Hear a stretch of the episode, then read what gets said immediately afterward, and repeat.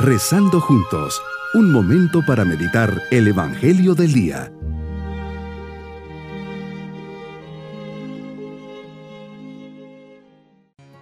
Mi saludo en este día jueves de la 31 primera semana del tiempo ordinario, unidos para invocar al Señor y pedirle su luz y protección, con la confianza de sabernos amados y acompañados por Él. Le podemos decir, Señor, tu presencia me enseña tu gran misericordia, tu cercanía que transforma mi vida y mi entorno. Siempre me lleva a amar, a dar lo mejor de mí mismo, a construir, a difundir el bien, la verdad y su belleza. Que sea un instrumento tuyo y lo aprenda en estos momentos de oración que día a día tengo. Enséñame a escucharte, que no sea sordo a tu voz. Entra en mi corazón y que me deje guiar por ti. Que sea dócil, con tu gracia lo seré. Con esta luz especial de Dios, reflexionemos en el Evangelio de San Lucas capítulo 15 versículos 1 al 10. En este día me enseñas cómo se acercaban a ti los publicanos y pecadores para escucharte. Al ver esto, los escribas y fariseos murmuraban entre sí diciendo, Este recibe a los pecadores y come con ellos. Al ver esta actitud, les enseñas estas dos parábolas. Quien teniendo cien ovejas y se le pierde una, deja las noventa y nueve y busca la perdida hasta encontrarla. Al encontrarla, la carga en sus hombros. Lleno de alegría, al llegar a casa, invita a amigos y vecinos y les comparte su alegría. Les dices, yo les aseguro que también en el cielo habrá más alegría por un pecador que se convierte que por noventa y nueve justos que no necesitan convertirse. También les cuentas lo que le pasa a la mujer que tenía diez monedas de plata, pierde una, enciende la lámpara, la busca hasta encontrarla, luego invita a sus amigas y les dice, alégrense conmigo porque ya encontré la moneda que se me había perdido. Tú eres ese pastor y esa mujer que buscan, encuentran, se alegran y hacen una fiesta. Yo, por el contrario, soy la oveja y la moneda que se ha perdido y está expuesta a quedarse sola y triste. En estos dos mensajes me enseñas que todos estamos expuestos a perdernos, a alejarnos de ti, como la oveja y la moneda, y sus dueños salen en su búsqueda.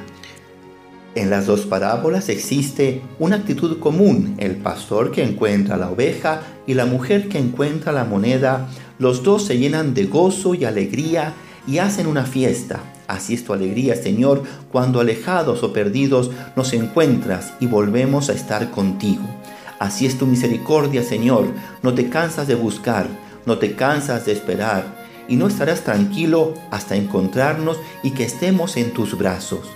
Que no me canse de experimentar tu mano amorosa que sale al paso de mi vida para encontrarme y abrazarme. Señor, escucho las, las palabras del Papa Francisco como la voz que salen de tus labios y qué alentadoras son. Cuando nosotros pecadores nos convertimos y dejamos que nos encuentre Dios, no nos espera reproches y asperezas porque Dios salva. Nos vuelve a acoger en casa con alegría y lo celebra. Jesús mismo en el Evangelio de hoy dice así, Habrá más alegría en el cielo por un solo pecador que se convierta que por 99 justos que no tengan necesidad de conversión. Y les hago una pregunta. ¿Han pensado alguna vez que cada vez que nos acercamos a un confesionario hay alegría en el cielo? ¿Han pensado en esto? ¡Qué bonito! Señor, tú lo sabes todo, y frecuentemente soy duro de juicio con quien hace el bien y el mal y mi juicio llega a extenderse incluso hacia ti cuando las cosas no salen como yo he querido. Y lo más curioso, sin quizá darme cuenta, en mi interior, en mi corazón, pretendo comprenderlo todo. Dios mío, sí, esa es mi tendencia. Siento constantemente una inclinación a darme la razón, a veces hasta cuando yo mismo sé que podría equivocarme. Señor, ¿quién soy yo para señalar a los demás? ¿Quién me ha dado ese derecho?